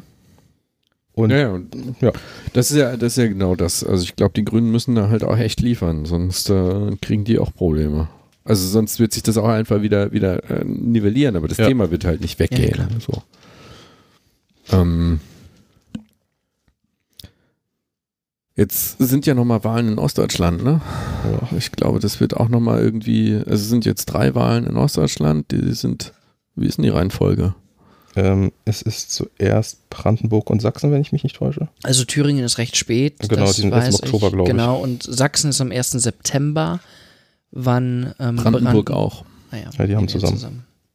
Also genau, auch dazu wieder, ich habe heute einen Koalitionsrechner gesehen ähm, für Brandenburg. Mhm. Es gibt aktuell eine einzige Koalition, die in Brandenburg, äh, die in Sachsen eine Mehrheit hätte Mhm. und dafür sorgen würde, dass die AfD nicht an der Regierung Wahrscheinlich alle zusammen, ist. oder? Äh, Die AfD ist bei 21 Prozent. Ja, st- genau, stärkste, Stärkste Kraft. stärkste Kraft. Und es gibt eine einzige Koalitionsoption, die rechnerisch funktionieren würde, die dafür sorgt, dass die äh, AfD nicht ähm, in der Regierung ist. Und das ist tatsächlich Schwarz, Grün, Linke. Das ist die einzigste aktuell denkbare Koalition. Na gut, da ohne können die sie aber AfD. die SPD auch reinnehmen in Brandenburg. Ja, Äh, gut, man hält die Koalition so klein wie möglich. Ne? CDU 17 Prozent, SPD 18 Prozent, Grüne 17 Prozent, Grüne selbst in Brandenburg 17 Prozent Ja. und die Linke 14 Prozent. Vielleicht war die SPD noch mit drin. Ich weiß es nicht mehr. Also Ja, es, gab, es aber- gab auf jeden Fall genau eine Möglichkeit. Es gab dann auch nochmal Koalitionen, die dann schon gerechnet haben, dass die SPD einfach nicht mehr mit drin ist, weil äh, 7 Prozent, ne? Aber ähm, das ist schon herausfordernd. Jetzt in Sachsen, ne? Oder Sachsen, Brandenburg? Sachsen, Sachsen, Sachsen, okay. Das, Ja, ja, ich war bei okay. Sachsen. Ja, Sachsen ist es tatsächlich so. Ja, und ich meine, Brandenburg wird auch spannend, weil wir haben dort eine sehr, sehr, sehr rechte äh, CDU. Mhm. Ob man sich da mal den, den Spaß in Anführungszeichen gibt, mal mit der AfD zu regieren. Weil das würde doch, glaube ich, rechnerisch gehen, oder?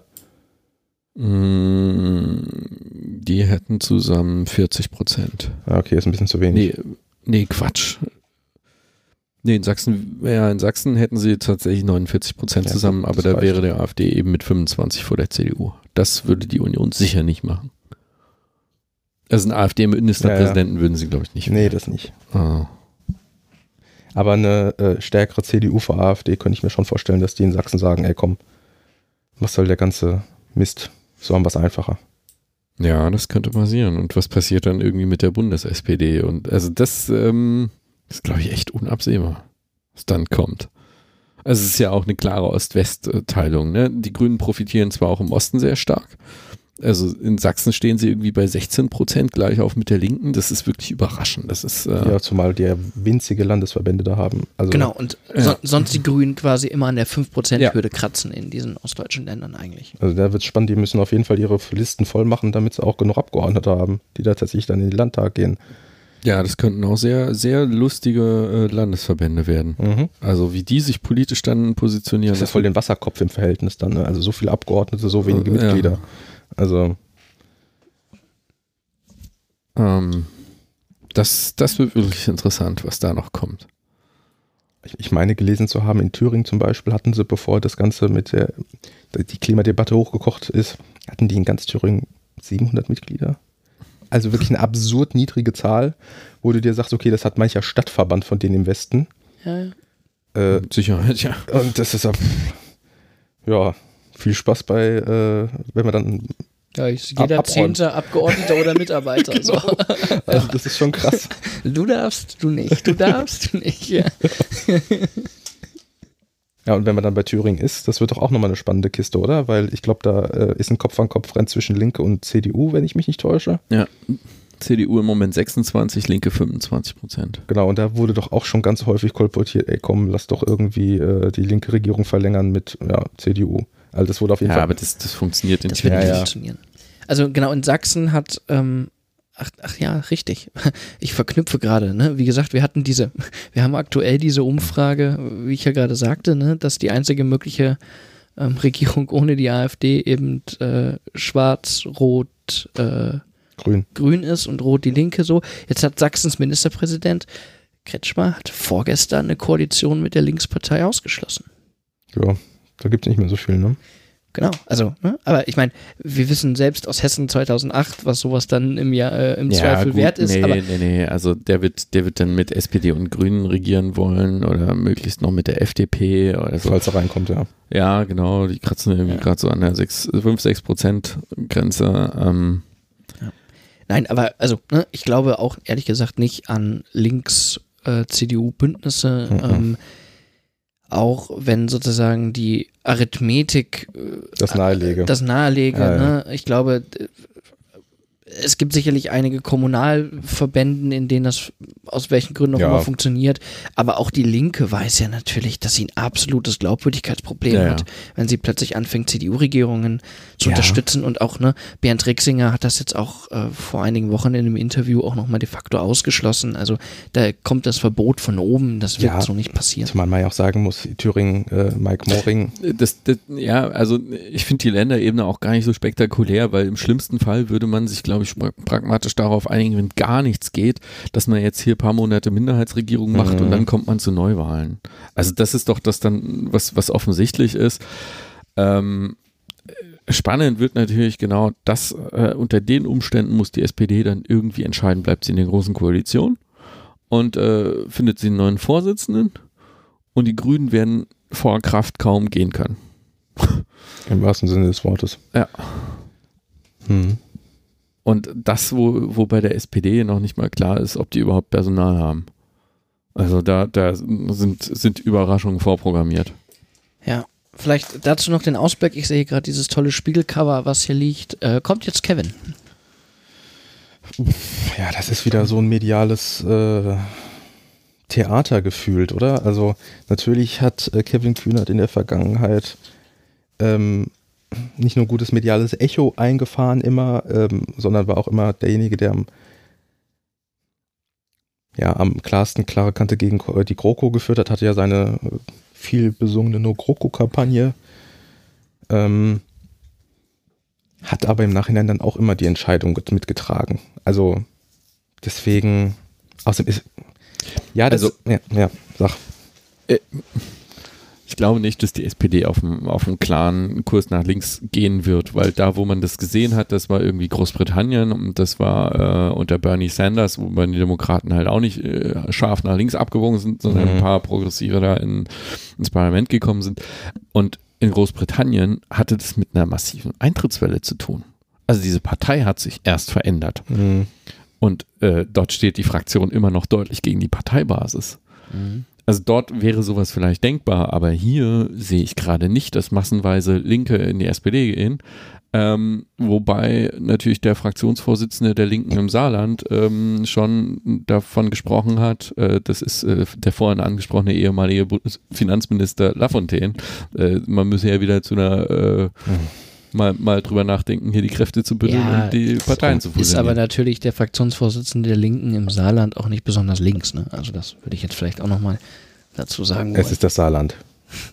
Punkt. Mir hat, also ich, ich mir, mich hat tatsächlich, ist kein, kein, kein Scherz, mich hat gestern eine, äh, ein junges Mitglied der Linken äh, im Gespräch gefragt, wer eigentlich dieser Oscar Lafontaine ist. Ja, und, ist auch gut so. äh, Der kann ruhig in der wieso- Vergessenheit versinken. Wieso okay. alle über ihn sprechen. Also es ist tatsächlich so, es äh, Ja. halte das auch für ein, Das ist doch noch mehr Medienspektakel am Ende des Tages, oder? Also, dann glaubt doch niemand wirklich, dass das mal irgendwie zu einer Fusion kommt. Jedenfalls nicht unter diesen Bedingungen gerade. Ja, eben. Es, Also- ist, es ist total wahrscheinlich, dass die SPD, also es ist relativ wahrscheinlich, dass die SPD so ein Modell Dänemark versucht und unter den Umständen sollen dann Leute zur SPD gehen. Ich glaube aber tatsächlich, dass es ein paar gibt, nämlich die, die nicht 92 aus der SPD sind, sondern erst Ende der 90er unter Schröder, dass die sich das vielleicht schon überlegen. Was eine Fusion. Nee, wieder zur SPD zu gehen. Also, Weil wenn die SPD sagt, wir machen jetzt hier Sozialdemokratie und äh, für die Industriearbeiter was und dazu gehört natürlich auch irgendwie die Ausländer rauszuhalten, äh, das könnte schon sein, dass das passiert.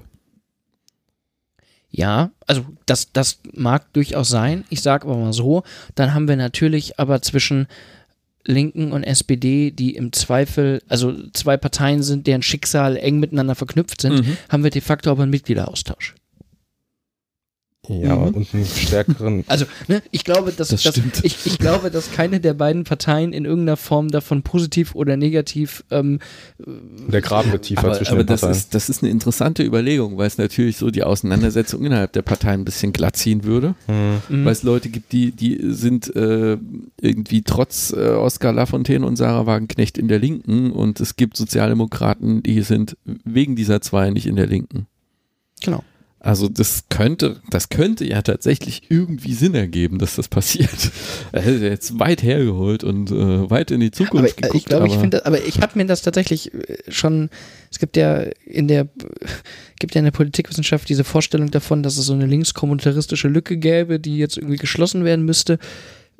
Ehrlich gesagt, glaube ich, wenn sozusagen die SPD sich anbietet, das tun zu wollen, Also das, das ist ein faszinierender Blick auf diese, diese These von dem Nölker, der es ja Mhm. gesagt hat, dass es diese Repräsentationslücke gibt. Es gibt diese Lücke nämlich eigentlich gar nicht. ja, ja, klar. Äh, diese Leute sind in den Parteien, Mhm. nur sind die halt quer zu den Parteien verteilt. Ja. Ja, und ich, also ich gl- glaube, dass Ui. das, das, dass das das schon begradigen würde. Kann man sich natürlich jetzt auch die Frage stellen, was das realpolitisch für irgendwelche Machtbündnisse bedeuten Ja, Also würde. es würde aber die Creme auf jeden Fall vertiefen, so viel steht fest.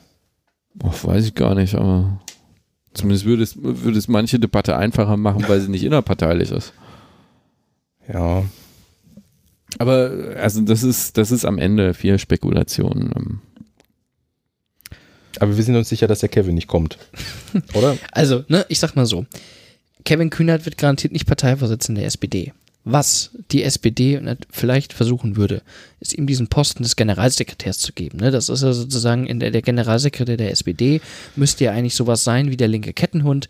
Ne? Also Ja. man, man geht nach vorne, Stimmt, ja. äh, haut ein paar revolutionär klingende Phrasen raus, aber dann wird man quasi vom Vorsitz schon wieder brav zurück an die Leine genommen und trägt alles mit. Mhm. Das Schlimmste, was Kevin Kühnert und den Users passieren kann, ist, wenn die auf diesen Deal eingehen. Mhm. Ja, das stimmt. Also eigentlich müssten sie ihn ablehnen, um quasi glaubhaft tatsächlich sowas wie eine Erneuerung der SPD voranzutreiben. Ähm, wenn sie das, wenn das ihr ernsthaftes Ziel ist, dann müssten sie so einen solchen Deal ablehnen. So, wenn sie ihn nicht ablehnen, dann ist halt auch einfach vorbei. Ja, aber wenn sie es ablehnen, ist es halt auch vorbei, weil dann wären sie halt nichts mehr. Also das das Dilemma, ne? Also ähm, wenn sie schlau sind, stellen sie so Bedingungen. Ich mache das aber nur, wenn wir GroKo beenden. Ich kann diese GroKo nicht ernsthaft vertreten. Also so Ja, sowas äh. könnte ja funktionieren. So die innerparteiliche Opposition zu, zu repräsentieren, aber das äh, auf dem Status wird er halt bleiben. Ich glaube, der, der könnte, langfristig könnte er so das Modell äh, Kubicki fahren der, der urglaubwürdige äh, Polterer, der immer wieder was sagt, aber letztlich äh, auf Bundesebene nichts wird, aber auf Landesebene schon was holt. Also äh, von dem Kubi- Kubicki in der FDP kann man, kann man halten, was man will. Aber der hat immer, also der vermittelt immer den Eindruck, irgendwie total Tacheles zu reden. Und auch sit- so, so als Linker da sitzen, naja, das teile ich jetzt vielleicht nicht, aber nachvollziehbar ist die Argumentation schon. Hm. Manchmal redet der auch Stuss, klar, aber also das ist, das ist einer der FDPler, die ich für, für glaubwürdig halte. Also meinst du, Kevin Kühnert wird regierender Bürgermeister von Berlin und Unter einer rot rot Nee, in welchem Landesverband ist er Ja, denn? in Berlin. In Berlin. Ja. Naja, auf lange Sicht ist das vielleicht gar nicht so doof, wenn er versucht, in, in Berlin in, in, in den Senat zu kommen. Ist er da nicht sogar schon Mitarbeiter? Irgendwie sowas? Kann sein, ja. Ja. Irgendwo ist der Mitarbeiter. Tja, Gut, wir wissen es nicht. Nur. Aber ja, ein Bonbon am Ende, er ist ja immerhin Ehrenmitglied der Linksjugend. Also von daher kann er auch zu uns kommen. Wir haben keinen Unvereinbarkeitsbeschluss. Äh, nee. nee, die Linksjugend, Die hat Linksjugend sowas also nicht. Linksjugend ihr. ist ja ein, Ja. die, Link, genau wir. die, die Linksjugend ist ja ein Verein und hat keinen Unvereinbarkeitsbeschluss mit anderen Parteien. Wir haben auch tatsächlich Mitglieder von Grünen bei uns. Okay. hm. Entsetzte Stille. Was? Gut, ähm, ich glaube, wir haben uns Leer gequatscht. leer gequatscht. Genau, das wollte ich sagen. Das war auch, also wir können das jetzt am Ende auch mal transparent machen. Wir hatten also irgendwie voll viel mit Inhalt und irgendwie so Wahlprogramme auseinandernehmen und jetzt sitzen wir hier und rauchen Zigaretten und trinken Bier, während wir reden. Das ist schon, war heute irgendwie eine komische Stimmung. Ja. Ähm, ich kann auch was ankündigen. Es wird noch mal ein bisschen eine Erweiterung dieses Formats geben. Ich ähm, oder wir haben noch mal einen Experten gefunden zu einem Thema. Ähm, der Termin liegt für euch so ein bisschen blöd. Ähm, aber wir werden noch mal ein Interviewformat oder ja mit jemandem zum Thema Schuldenbremse führen und das wird in den nächsten Wochen entstehen und dann auch veröffentlicht werden und ich denke auch, dass wir hier dann nochmal darüber reden werden, weil die Debatte da gerade ganz spannend ist. Das werden wir dann aber alles in der Folge nochmal erklären. Und ja,